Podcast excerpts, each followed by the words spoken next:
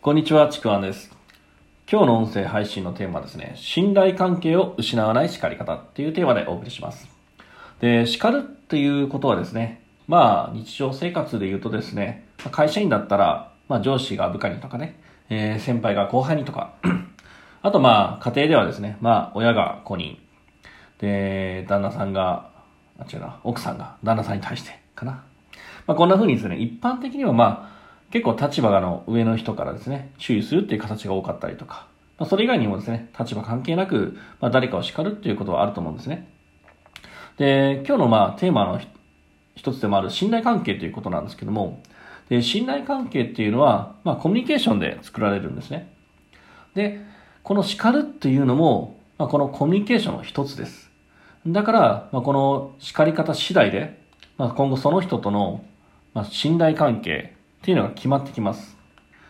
で、これ間違えちゃうとですね、もうだんだん信頼関係がもうなくなっていって、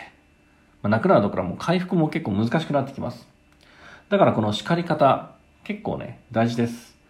この辺をですね、あのーちょっと簡単にお伝えしようかなと思います。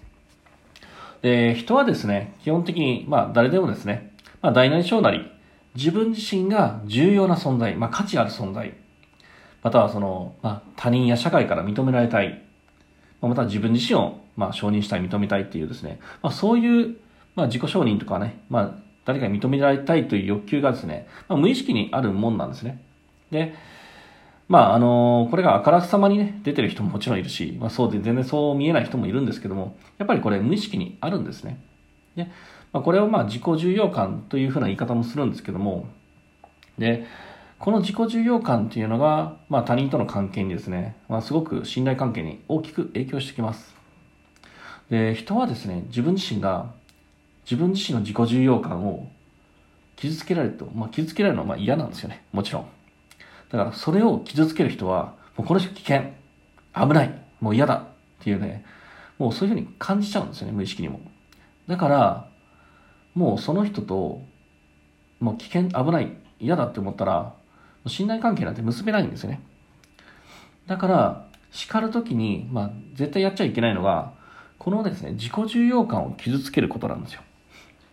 で、大事なのは、このじ相手の自己重要感を、まあ、傷つけない、まあ、そういう叱り方、まあ、これをね、大事にすることが、あの、必要ですね。で、この自己重要感なんですけども、まあ、人はですね、その、まあ、自分自身を大事にしてるレベルというんですかね、それがあってですね、一番上、まあ、これ5段階ぐらいあります。ざっくりとね。で、一番上がですね、例えば何と言うかな、えー、まあ、自己認識というか、まあ、深い部分での、まあ、自分自身のセルフイメージだったりとかね、自分自身の存在価値とか、まあ、そういうものです。で、その次、2番目が、まあ、信念とか、その人の価値観ですね。これピラミッド型を思い浮かべてもらうといいと思います。一番上が自分のセルフイメージ深いところ。その次が信念とか価値観。で、その次3番目が、まあ、自分の能力ですね。で、えーその次4番目が行動。で、最後はまあ環境というような感じになるんですけども、まあ、この上の方、このピラミッドの上の方ですね。その上位を脅かすこと、これが多くなればなるほど、その人の信頼関係って崩れちゃうんですよ。だから例えば、叱るときに、もう絶対やっちゃいけないのが、もうその人自身の否定ですよね。だからお前ダメなんだよとか、お前何考えてんのとか、あの、そんなの通用するわけないだろうみたいな、まあその人がね、あの、自己認識とか、今結構信念とか価値観とかその辺を脅かす言い方だったんですけども、あと例えばですね、これも、まあ、3番目の能力とか、これもね、結構脅かされるときついですよね。本当お前能力ないよね、とかね。そういう能力、まあまあ、上から3番目なので、ここも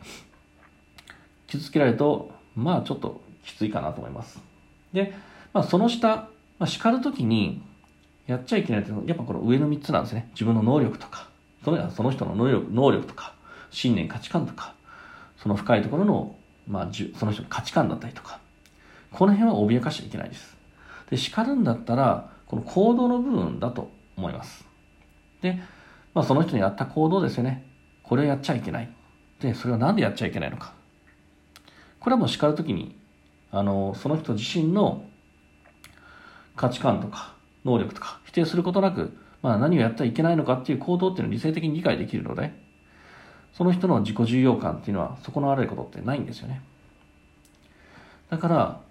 まあちょっと繰り返しになりますけども、何か誰かを叱る時っていうのは、その人の自己重要感、特に上の方っていうのを脅かすことがないように叱ってください。